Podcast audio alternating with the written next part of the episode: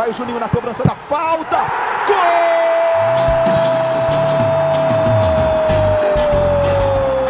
Está entrando no ar o podcast. Sabe de quem? Do Vasco! Do Vascão da Gama, do Gigante da Colina.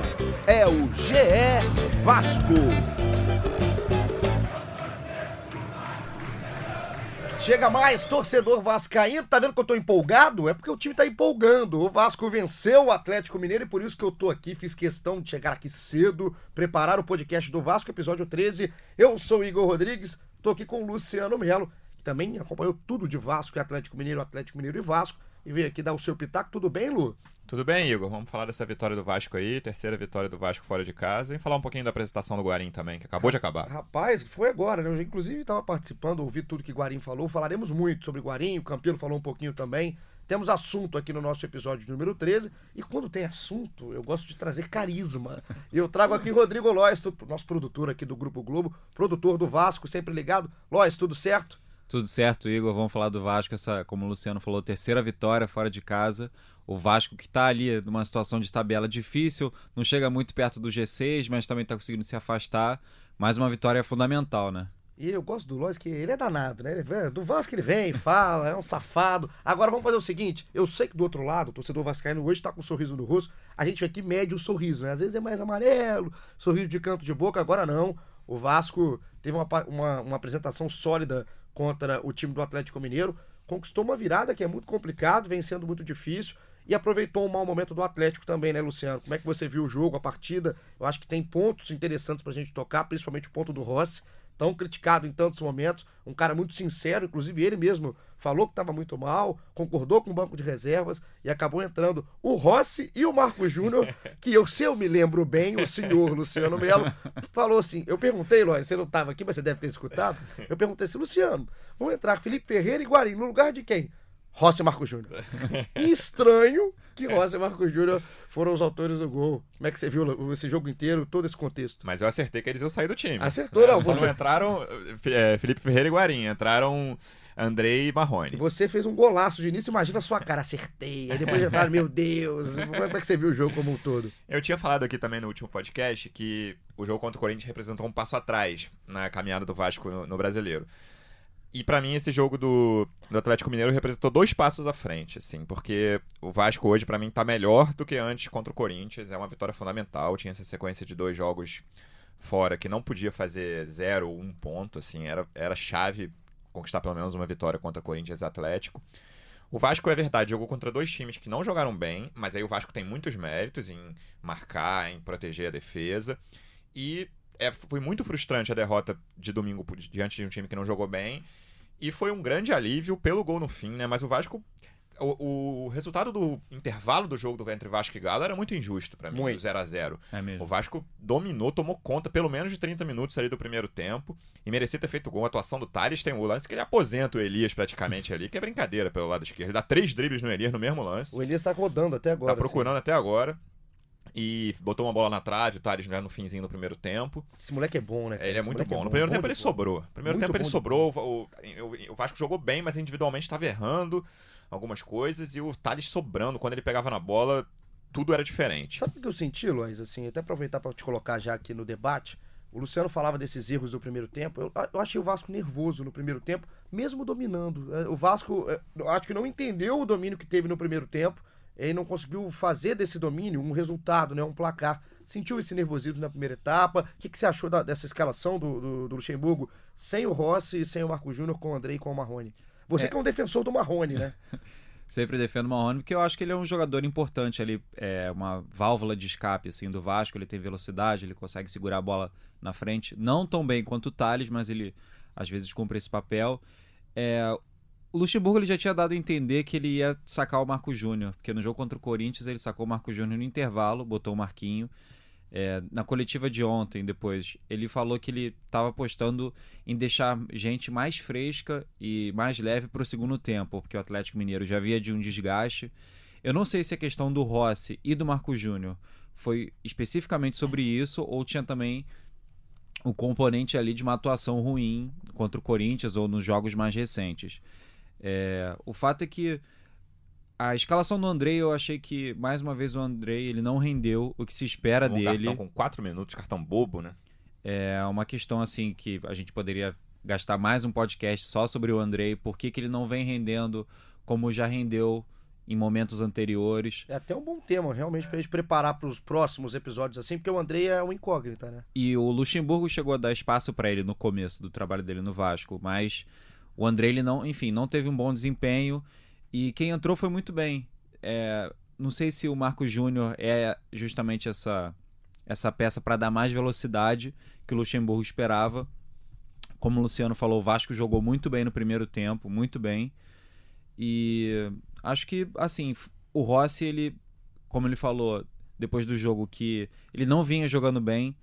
Não sei se ele vem jogando mal desde a cirurgia da apendicite. Acho que não, acho que ele chegou a fazer alguns bons momentos. Contra o Corinthians ele não foi bem. E mas achei que ele se recuperou nesse jogo de ontem. É, é uma coisa também que dá pra medir, é, essa questão do passo atrás, dois à frente, essa, esse tango que o Vasco vem dançando aqui nas palavras do Luciano. É, a gente fala muito do Luxemburgo na questão do entendimento do jogo, né? Escalação e principalmente das substituições do Luxemburgo não vinham dando certo, né? O Sim. Luxemburgo não conseguia mudar o time do Vasco em intervalo ou com mudanças no segundo tempo. Isso foi diferente no jogo contra o Atlético. Ele entrou, vou até colocar aqui a escalação para quem não teve ligado no jogo, ou tava vendo isso aqui agora. Fernando Miguel, Pikachu, Henriques, o Boca Negra, agora virou Boca Negra, Leandro Castan e o Henrique na lateral esquerda, Richard, Andrei e Raul, Marrone, Ribamar e o Thales Magno. Quem entrou no segundo tempo, dessa vez entrou realmente jogando bola. Marco Júnior já entrou no intervalo. Entrou né? no, interva- no intervalo no lugar do Andrei, e aí entraram o Rossi no Ribamar e o Gabriel Peck, que a gente já aqui eh, sinalizava que teria mais minutos, eu acho que isso vai ser uma tendência daqui pra frente. O Peck entrou no lugar do Thales, e quem ficou no banco, inclusive, foi o Felipe Ferreira, o Marquinho, graças a Deus. E o Vasco, essas substituições do, do, do Luxemburgo, O pessoal curte você falando do Marquinho, curte, já né? percebeu? Eu acho que é, Tem um é, retorno. eu represento bem o que a torcida do Vasco sente nesse momento, quando vê o Marquinho, até na imagem no banco já é preocupante. Mas é, é a questão do Gabriel entrando, e assim, dessa vez, o que o Luxemburgo tentou deu certo, Luciano. Sim, eu acho o lance do pênalti bem simbólico. Primeiro que assim, o Weber tem que ver aquele pênalti ali, o bandeira. Não é que possível que. estavam olhando, assim? no- a- até ano passado, que não tinha VAR, a gente deixaria. de- Assim, eu, eu acho que essa é a grande justificativa do VAR com todos os problemas que tem. Ontem ia passar um chute na cara dentro da área, não ia ser marcado. Enfim, Mas não pelo foi menos. muito claro, não foi muito claro. Foi muito foi? claro. Pô, é, pra ah, mim foi muito claro, claríssimo. É, assim. se tava de costas pro juiz, os dois estavam de costas pro juiz, o Bandeira tem que ver, alguém tem que ver um chute na cara, Eu, assim, eu é fico muito assim, claro. Eles estavam olhando o quê no É. lance? assim? Não, não faz sentido esse lance não ser marcado, precisar da tecnologia para um lance tão claro. E por mais que o jogador estivesse de costas pra ele, assim, o Marrone ele tava com a bola muito dominada. Por que, que ele ia inventar uma queda ali, Sem uma sentido. situação no rosto, só pra ter um pênalti ali? Muito, enfim, do nada ele- se ele fizesse isso. É, eu acho o lance do pênalti bem simbólico, porque são dois jogadores que precisam muito recuperar a confiança. O Marrone, que sofreu o pênalti, e o Rossi, que bateu. A gente falava sobre como vai ficar o, o setor ofensivo do Vasco, isso no último podcast, com, quando o Tades for pra seleção, que tá chegando. E eu vejo o Rossi e o Marrone como opções que serão absolutamente necessárias, assim. E eles estavam num momento muito ruim, assim. E os dois ganharam confiança depois desse lance. O Marrone não estava bem. O primeiro tempo dele, ele, ele tenta uns três domínios, assim, que parece que foi numa parede a bola, assim. A bola volta como veio, muito mal. E ele, ele melhorou depois do lance do pênalti. Ele conseguiu ganhar umas duas ou três bolas ali, conseguiu fazer uns pivôs que ele não costuma fazer. E o Rossi foi absolutamente decisivo no, no lance da trivela perfeita ali no- já nos É, acréscimos. é impressionante esse, esse cruzamento dele Cara, pro Marco Que Júnior. nojo que foi esse cruzamento, cara. Porque o Rossi, a gente, se a gente for aqui enumerar características, qualidades do Rossi, acho que a técnica não vai ser falada. Assim, o Rossi não é um jogador técnico. Então, quando o Rossi faz um negócio daquele, é, eu, vi, eu vi esse lance 37 vezes já, que é lindo, maravilhoso. É, é um passe, né? Realmente não, não um lançamento, é um passe de três dedos, É. uma trivela maravilhosa que vai no peito. O Marco Júnior também muito feliz. Aproveita uma bobeira do Patrick na marcação, a bola passa. A torcida do Atlético deve estar muito feliz com o Patrick Elias. A canelada do Patrick no lance do pênalti, antes do pênalti, ele dá uma canelada, a bola vai pra cima e ele chuta a cara do Marrone. É, Essa Patrick- canelada eu recomendo a quem não viu. É, uma das, é um dos piores lances do Campeonato Brasileiro até agora. Comédia pastelão, a canelada do Patrick. É um jogador que jogou mais pro Vasco do que, do que pro Atlético. A torcida deve estar. E já não é muito querido. Não é, nem, nem o. Elias também não tá sendo muito querido. O Vasco que não tem nada com isso. Nessas substituições que a gente falava, o Vasco conseguiu construir um resultado. E é um resultado, para mim, merecidíssimo. O Vasco mereceu sair do, do Horto com um resultado positivo, com esse 2 a 1 E essa questão do resgate. Quem ouviu o último podcast, a gente montava esse setor ofensivo. E eu, na, no, como você não estava aqui, Lois, eu quero até aproveitar para saber sua opinião da questão de como você montaria. E eu lembro que eu falei do, do Marrone, que eu prefiro resgatar o que o Marrone já apresentou, o bom futebol que o Marrone já apresentou, né, a confiança desse jogador, que é um prata da casa, que é jovem, do que apostar no Ribamar. Foi isso, foi a minha aspa no último episódio. E esse jogo, para mim, é, só corroborou o que eu falei, meio que assinou embaixo, não é que de obra pronta, né? A gente falou antes do jogo. Você, o que, que, você faria nesse ataque do Vasco? O Ribamar é opção, você, você eu sei que é um cara que gosta do Marrone, mas montaria com o Marrone, tem o Felipe Ferreira chegando, como é que você coloca na sua cabeça esse time?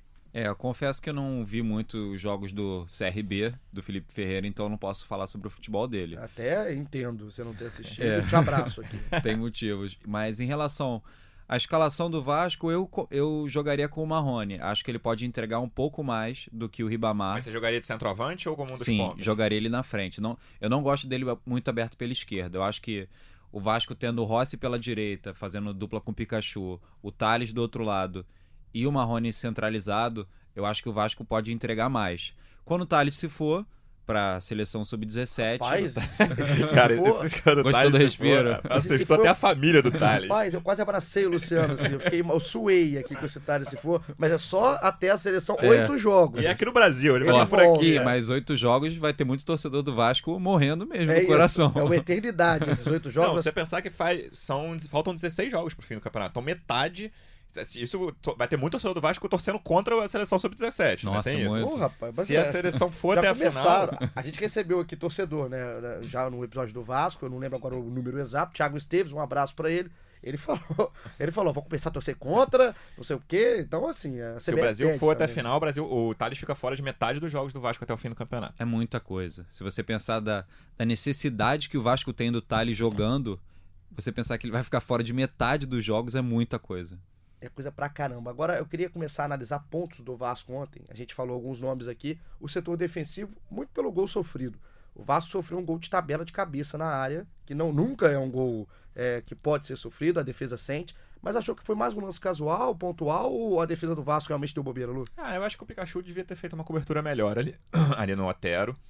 E sobre o setor defensivo, acho que o Castan teve uma ótima atuação. ia Nossa, falar. muito boa. É, muito eu, boa. eu vi muita gente reclamando do Henrique, que é um, torcedor- um jogador perseguido pela torcida, mas eu achei que ele teve uma atuação regular, não, não, não teve uma atuação brilhante. E achei o Fernando Miguel inseguro. Achei que alguns lances ali, aquele, o primeiro do Otero, que ele não podia fazer absolutamente nada, que é uma falta impressionante no travessão, ele, ele olha. E algumas saídas de gol que ele foi inseguro, mas não teve nenhuma culpa no, no gol do Otero. O Fernando Miguel, eu tô torcendo tanto pra ele fazer um partidaço, porque ele ouve, cara. Então eu tô. Do... Fernando, eu tô louco pra você fazer um partidaço que você tem condição de fazer. E pra gente elogiar e você ouvir coisas Tem mais uma falta do positivas. Otero no segundo tempo que ele faz uma defesa que não chega a ser simples. Não é uma defesaça, mas que é uma bola, a bola quica e ele bota pra escanteio. Eu, Acho que- aquele desculpa. nervosismo né, do primeiro tempo é, que eu falei, eu acho que o Fernando também tava. Eu acho que o Fernando tá inseguro em alguns momentos no gol do Vasco. É, a gente já, enfim, já foi falado aqui no, no podcast do Vasco do, do momento do Fernando Miguel, que não é o melhor, melhor momento dele no Campeonato Brasileiro. Acho que isso é um fato, assim. Eu acho que ele pode render mais. Acho que ele não atravessa um bom momento. Ontem acho que foi um jogo seguro, mas eu acho que ele pode render mais. Não gostei da atuação dele contra o Corinthians. Achei que ele ficou devendo. Mas ele é um bom goleiro e acho que ele pode render mais. Agora o Castan, o Luciano falou muito bem o nome do Castan aqui. Como que, como que joga, né? Assim, como que é. Quando a gente tem um time, principalmente assim, você vai olhar um elenco, o elenco como um todo é limitado. O time do Vasco é limitado, tem limitações claras, o torcedor sabe disso. A gente vem discutindo isso aqui há vários episódios. E aí, quando você tem um elenco fraco, o jogador que se destaca, né? O jogador que tem um pouco mais de qualidade, um pouco mais de inteligência pra jogar futebol, ele destaca demais. Eu não sei nem se o Leandro Castão tá nesse nível todo que eu tô achando que ele tá, ou se ele, ele apresenta um futebol tão melhor que os outros que ele cresce. Mas a partida dele ontem é pra- praticamente retocável. Eu acho que ele tá nesse nível, sim. Eu acho ele um dos melhores zagueiros em atividade aqui no futebol brasileiro. Acho que você pegar os dois semifinalistas ontem da Libertadores, que fizeram um bom jogo em Porto Alegre. Acho que o Castan, pra mim, ele é melhor que o Mari, com certeza. E o Kahneman, acho que o Kahneman é melhor que tá superior, mas acho a diferença pequena. E ele O joga. Kahneman? É, ele, é, o Kahneman tá, tá acima pra mim. Acho que o Castan joga em quase todos os times do Brasil. Acho ele muito bom. É uma das melhores contratações do Vasco nos últimos anos, pra mim. Rapaz, ele ter ficado, né? Porque tinha todo um, um contexto que parecia que o Castan não ficaria no Vasco pra temporada. Inclusive, falou muito sobre isso. A janela do Vasco tinha o nome do Castan sempre. O Vasco conseguiu segurar e ele vira um jogador que eu não sei nem como é que fala, nem o adjetivo para o tamanho da importância do Castan no Vasco. É, vira e mexe a imprensa tem aquela coisa de ah, esse jogador aqui jogaria em qualquer lugar, qualquer clube do Brasil. Acho que o único do Vasco que tem essa situação é o Castan.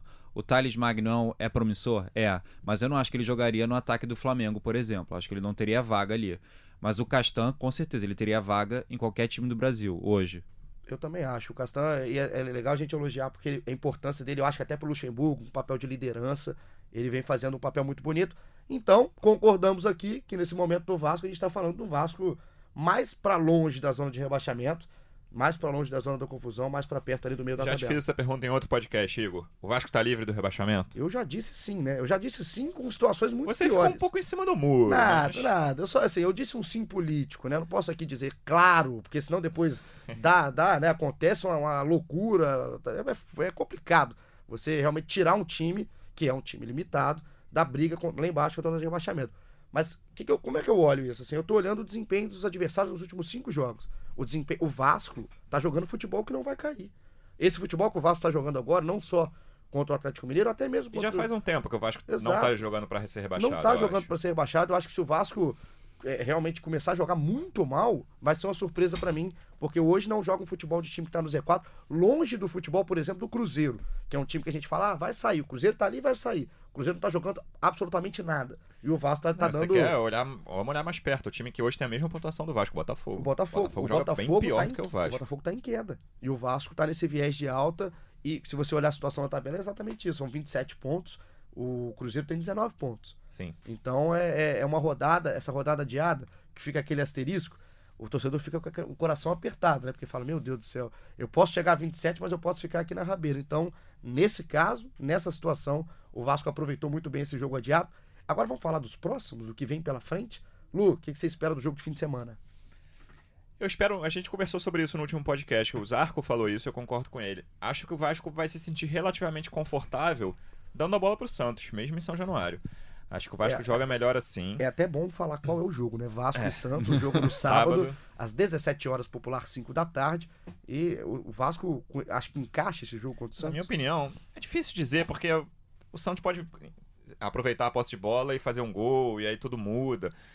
Mas eu acredito que o Vasco vai se sentir confortável, o estádio vai estar lotado. Acho que o Vasco não vai ficar pressionando desde o início, não é a característica, vai deixar o Santos tocar a bola, como deixou, como eu citei também, o Fluminense do Fernando Diniz tocar a bola em São Januário e o Vasco teve chance e, e virou o jogo depois.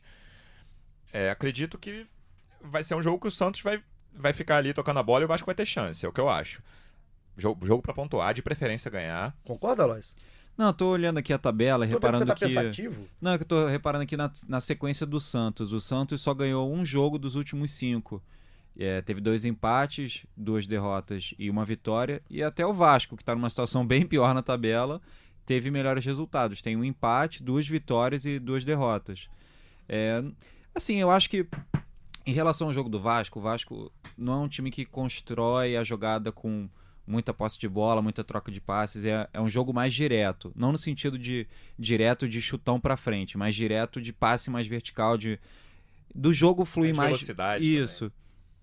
Então eu acho que pode encaixar. Se o Santos vier com a proposta de, de tentar controlar mais o jogo, da posse de bola e o Vasco acelerar, eu acho que pode dar certo sim. Acho que o apoio da torcida de novo vai ser importante, como foi em jogos recentes. Não necessariamente para ganhar o jogo, mas como foi contra o Atlético Paranaense, que a torcida foi fundamental, pelo menos pro empate. E é, eu, espero, eu espero o Caldeirão lotado, 5 horas da tarde, vai ter sol no Rio de Janeiro, a Maju já me falou, um beijo pra essa querida.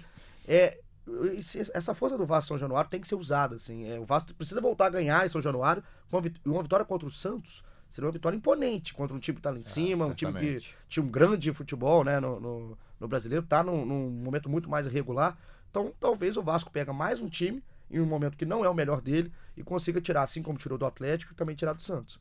E lembrando só do. Lembra do primeiro jogo? No, o jogo do primeiro turno, Lembro. Vasco e Santos? Sidão lembra bem.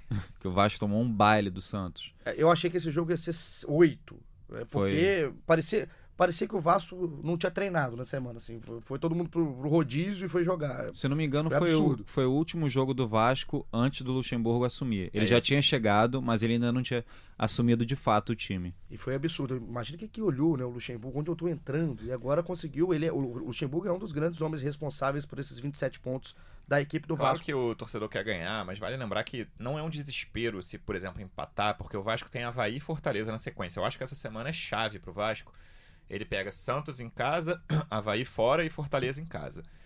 O, fora o Santos, pra mim, são jogos pra você fazer seis pontos. Havaí e Fortaleza. O Havaí é fora, o Havaí consegue ganhar de ninguém, seja em casa, seja fora. Perdeu pro Bahia na última rodada dentro de casa 2 a 0 Então, se o Vasco fizer sete pontos nesses jogos, ou seja, empatar com o Santos e ganhar os outros dois, o Vasco já tá com 34 pontos e aí esquece coisa de rebaixamento. Esquece esse papo. É por isso, até, até por conta da- do que é a tabela, né, do que vem pela frente, de jogar contra o Fortaleza, um adversário direto. O Fortaleza, assim, um time chatinho, às vezes, de enfrentar, principalmente fora de casa. Então, a sequência do Vasco. Fortaleza é em casa. Então, é, fora de casa já é chato de enfrentar, e dentro de casa é melhor, você ter, você receber o Fortaleza é muito melhor. Então, pelo contexto, pelo que vem jogando e pela sequência, acho que o Vasco tem tudo para ter mar, navegar por mares mais tranquilos aí na sequência. Agora, quanto à escalação, vocês esperam alguma, alguma novidade? Como Foi esse jogo contra o Atlético, com o Felipe Ferreira tendo minutos? O que, que vocês esperam? Acho difícil o Luxemburgo não colocar de volta no time o Rossi e o Marcos Júnior. Acho que a tendência são esses dois jogadores voltarem. No caso, acho que talvez mais o, o Marcos Júnior tem mais chance de voltar para o time do que o Rossi. E aí no lugar do Andrei, diretamente? Sim. Isso. Eu tenho dúvida do Marrone se ele vai querer tirar o Ribamar, que eu acho que ele tá gostando dessa referência, mesmo com toda a limitação técnica do Ribamar. Eu acho que ele tá gostando de ter essa referência lá. Não sei se ele vai querer tirar o Marrone também, que mal ou bem sofreu o pênalti, crescer um pouco na reta final do jogo. Eu tenho dúvidas sobre o ataque. Pra mim, o meio praticamente consigo cravar aqui que vai ser Richard. A Raul tá suspenso, né? Raul levou o terceiro amarelo. Putz, é. E aí Ficou- pode ficou ser. Pode até, a- até ser que joguem os dois, Richard Andrei e Marco Júnior, ou ele bote o Bruno Gomes. Então, acho que o Marco Júnior volta. E no ataque eu tenho dúvidas do que ele vai fazer. E agora o ata- é porque assim, é difícil você falar contra um time, contra um treinador, contra uma opção que tá dando resultado, né? O Vasco tá conseguindo somar seus pontos, mas o Ribamar, eu ainda eu, eu, lá naquele pré-jogo, né? Ótimo pré-jogo aqui da TV Globo, do Sport TV, do Premier. Quando aparece a escalação, lá com o pessoalzinho com o bracinho, fazendo crucifixo, enfim, sei lá, aparece o Ribamar. Aí eu sempre falo, meu Deus, mas não é possível. Eu não acho nem que o Ribamar foi tão mal no jogo contra o Atlético, não. Mas não, não vai. Eu- Eu também prefiro o Marrone centralizado, já vou falar de uma vez, que joga com o Marrone centralizado, o Thales de um lado e o Rossi de outro. Eu jogaria assim, mas a- entendo o Luciano pela opção do Luxemburgo, pelo jeitão do Luxemburgo. Eu, sendo bem sincero, assim, eu prefiro o Marrone, mas eu acho que o Ribamar voltou muito bem pro, assim, pro que ele vinha apresentando Muito antes. bem, eu não diria. É, Ele, ele, não, é ele porque, ele assim, tá sendo útil. O jogador chegou a ser afastado, treinar em separado, e ele voltar Ah, a ser titular, assim, acho que a gente vê ali um progresso. Pelo contexto, pela vida que tava tendo o Ribamar, é. Fora o gol dele contra a Chape, né? É, que é um golaço, que muita gente fala que ele só marcou esse gol porque ele achou que estava impedido e falou: ah, vou fazer uma graça, fez, deu certo. Mas aqui é uma brincadeira, o Ribamar. é maldoso. hein? É maldoso, pessoal aqui é danado. Só tem canalha aqui nessa redação aqui do Grupo Globo. Mas o Ribamar, eu entendo, assim, pelo contexto, evoluiu. Mas também não tinha Sim. como né, regredir, né? Como é que regrediria pra onde? Treinar com a base? Ele não tinha o que fazer mais o Ribamar. É, vejo ele como opção de segundo tempo. Até hoje eu olho o Ribamar como uma opção de segundo tempo e até com, por característica, né, um jogador mais forte, pela força física, acho até interessante você ter o Ribamar no banco pra você usar. Mas vamos ver como montará o Luxemburgo, que não tem o Raul. Acho que o meio vai ser Richard, Andrei e Marco Júnior. E tô, vou pensar no palpite pro ataque aqui. Vamos lá, é o Luciano adora, que ele, ele tem acertado. Tem acertado. Rossi, Thales e Ribamar.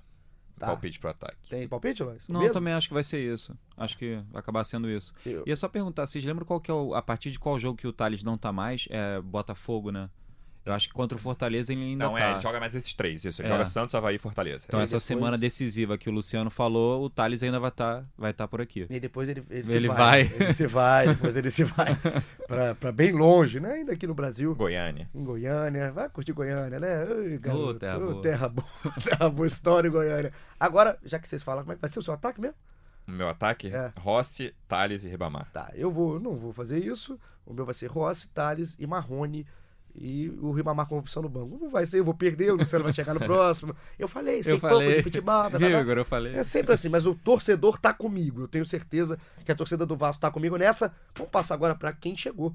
Tem reforço no Vasco. Nesta quinta-feira, a gente tá gravando, inclusive, na quinta-feira, horas depois da apresentação de Fred Guarim, que inclusive é um grande barato, né? O Guarim todo levado. Todo Carismático, né? Cara, eu gostei, cara. Eu gostei. Ele tem um jeitão, né? Meio que. Meio é colombiano. Eu gostei, eu gostei. Falar que eu gostei. Eu gosto da primeira impressão.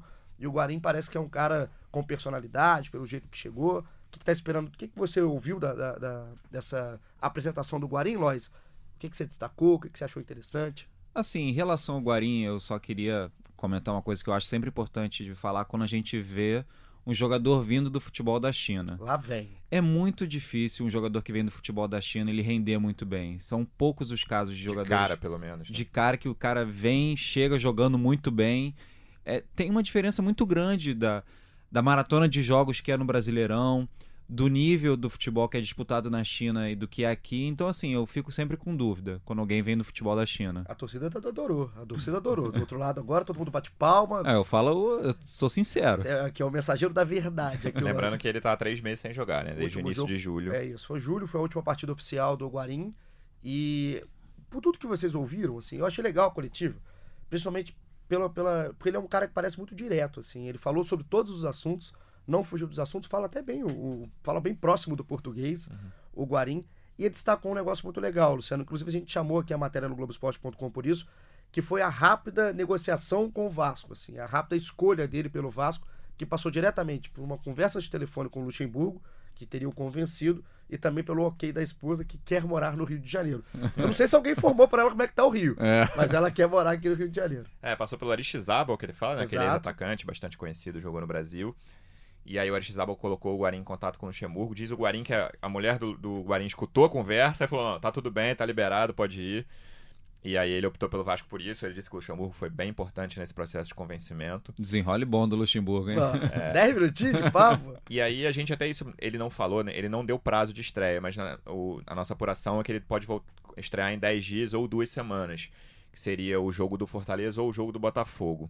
Então, pelo menos mais dois jogos sem o Guarim, mas acho provável que seja mais do que isso. Assim, acho, que, acho difícil que ele jogue contra o Fortaleza. Acho que pelo menos mais três jogos ele fica fora. E na tendência, pra mim, é, a, a tendência pra mim é ele pegar essa vaga de terceiro homem, que a gente tá entre, na dúvida entre André e Marco Júnior. Se ele, não, se ele não voltar muito, se ele não chegar muito mal, o Guarim, a- o meio-campo do Vasco até o fim do ano titular pra mim vai ser Richard, Raul e Guarim. E aí na frente, trio, ou o Felipe Ferreira ganha espaço. ah, eu tenho que ver esperar, é o né? Felipe, é, eu não tenho base pra falar do Felipe É. Tem que ainda. ver o Felipe. Quero ver, mas gostei do fato de o Luxemburgo ter colocado o Peck ontem. Eu acho também. que o Peck precisa ter mais chance. Eu acho esse moleque muito bom de bola. O, o Guarim sempre tem apresentação de jogador, principalmente jogador que tá vindo de fora ou que tá em período inativo. Da China, então é uma beleza ver isso. Eu tento ver a condição física, assim. Eu fico olhando pra ver se parece aquela barriguinha. é- O cara vai botar a camisa Um barrigão. grande canalha também, só pra fazer o frame botar aqui no Globoesporte.com e falar, ah, tá gordo, tá gordo. Mas eu não consegui ver gordura ali, assim. não consegui ver o sobrepeso no Guarim. Tem 33 anos, ele mesmo fala, né, que ele tem que entrar num recondicionamento físico por conta desse período que ele ficou parado. Mas eu achei legal, achei que ele, ele vem com um espírito legal e, e com eu- eu- ele pode ter me enganado. Ele pode ser um grande salafrário, mas ele vem pelo menos com um espírito de querer jogar. Tá, parece estar com vontade o Guarim. Não, e também outro, outro ponto é que ele não chega tanto com a pressão de jogar logo. Pelo menos eu enxergo assim, que o Vasco já tem um time arrumado e tal. Ah, beleza, é um reforço que vai ter um salário alto em relação ao grupo. Então tem uma certa cobrança, mas não é aquela coisa, ah, esse cara precisa ficar bom logo, tá em forma pra jogar. Entendeu? Não vejo assim, acho que ele vai entrar de uma maneira um pouco mais controlada. entre aspas, ele deu sorte pelo momento, né? O Vasco Sim, sim. venceu partidas recentes, então já tá ali mais na posição de meio de tabela do que lá embaixo. É mais tranquilo pro, pro Guarim se preparar para entrar e entrar no melhor momento e não entrar antes. Ele vai ganhar cerca de 200 mil, é isso, Lu? Isso, é a nossa apuração, contrato só até dezembro deste ano. E aí o Campelo já falou ali, pô, a ideia é renovar, vamos ver como vai chegar, mas eh, o filho e a mulher já estão aí fardados com a camisa do Vasco. Vai depender muito do desempenho, né? É. Exato. Então a gente vai esperar aí. Bom, vamos sempre acompanhar aqui no Globoesporte.com.br Vasco. Tudo que, toda a preparação do Guarim nesses 10 dias, duas semanas, para ver se ele estreia já contra o Fortaleza, né? Daqui a dois jogos, três jogos, ou se pega o jogo contra o Botafogo. Fechamos? Hoje tem narração, né? Hoje tem? Tem, tem. Vasco ganhou o jogo. Ah, rapaz, achei que era eu. Eu não entendi nada. Hoje tem narração. Eu falei, eu vou narrar? Só falta isso. Eu tô trabalhando demais. 1 a tá, 0 Lu? contra o Corinthians não dava pra botar a narração do gol Faz do, sentido, do faz Corinthians, sentido. né? Só se a gente Ralf. quisesse que o Fernando Miguel batesse na minha Exatamente. porta. o Vascaíno quebrar o celular ouvindo Exato, o exato. podcast. E- mas a gente não quer isso, a gente quer o torcedor com a gente. Então, um grande abraço pra você que tá ligado. Lu, volte sempre. Voltarei. Vai estar ligado no, no, no Vasco e Santos? Sempre. Espero, espero que Estarei de plantão dentro da redação do Globoesporte.com. Ah, vai trabalhar? Tava na hora, hein, danado. Nosso diretor também trabalha. Rodrigo Lois, sempre um prazer ter você aqui por aqui. O nosso carisma em pessoa, obrigado, viu? Sempre uma honra. Vou estar de folga, mas vou estar de olho no jogo do Vasco. É, tá de folga, tá de folga. Sempre vejo bom agora- jogar na cara. Sem sacanagem, tem duas semanas, dois meses. Fim de semana não é com dois ele. meses, não é. Ele é um cara mais caseiro no fim de semana. Uhum. Tem dois meses que não aparece na redação. E você que ficou com a gente nesses 30 minutos, muito obrigado pela sua companhia. Globoesporte.com/barra podcasts. Acha o GE Vasco, fica ouvindo tudo. Você não tá fazendo nada em casa? Fica ouvindo tudo. A bela voz de Luciano e tudo mais que a gente fala por aqui. Globoesporte.com/barra Vasco. Todas as notícias do Vasco. Qual gol que você quer? Vamos, vamos dar trivela. Júnior, né? nos acréscimos. Vamos dar trivela. Você lembra quem narrou o jogo? Rogério Corrêa. Rogério, adoro o Rogério Correia. Um abraço, mineiro. Gente boa demais. Meu Gente boa demais. Rogério, vai daí. Narração do gol, da vitória do Vasco. Gol no finalzinho. Teve, teve que sofrer, né? Teve que sofrer. O torcedor do Vasco teve que sofrer. Mas agora a gente termina com o gol de Marco Júnior na voz de Rogério Corrêa. Tamo junto. Semana que vem tamo de volta. Um abraço. Aí o Rossi encara a marcação, tem confiança, joga pra área, dominou, bateu, Marco Júnior!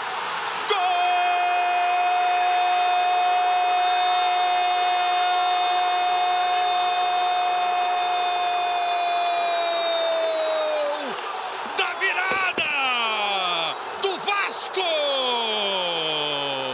Aos 48 minutos do segundo tempo. Na jogada da direita com o Rossi, ele partiu para cima. Olha a bola que ele meteu para o Marco Júnior, que dominou, amansou a bola, encheu o pé com o pé direito para fazer dois para o Vasco, um para o Atlético. Que metida de bola do Rossi, que categoria do Marco Júnior para dominar, encher o pé antes que o Cleiton pudesse reagir. Dois para o Vasco, um para o Atlético no Independência.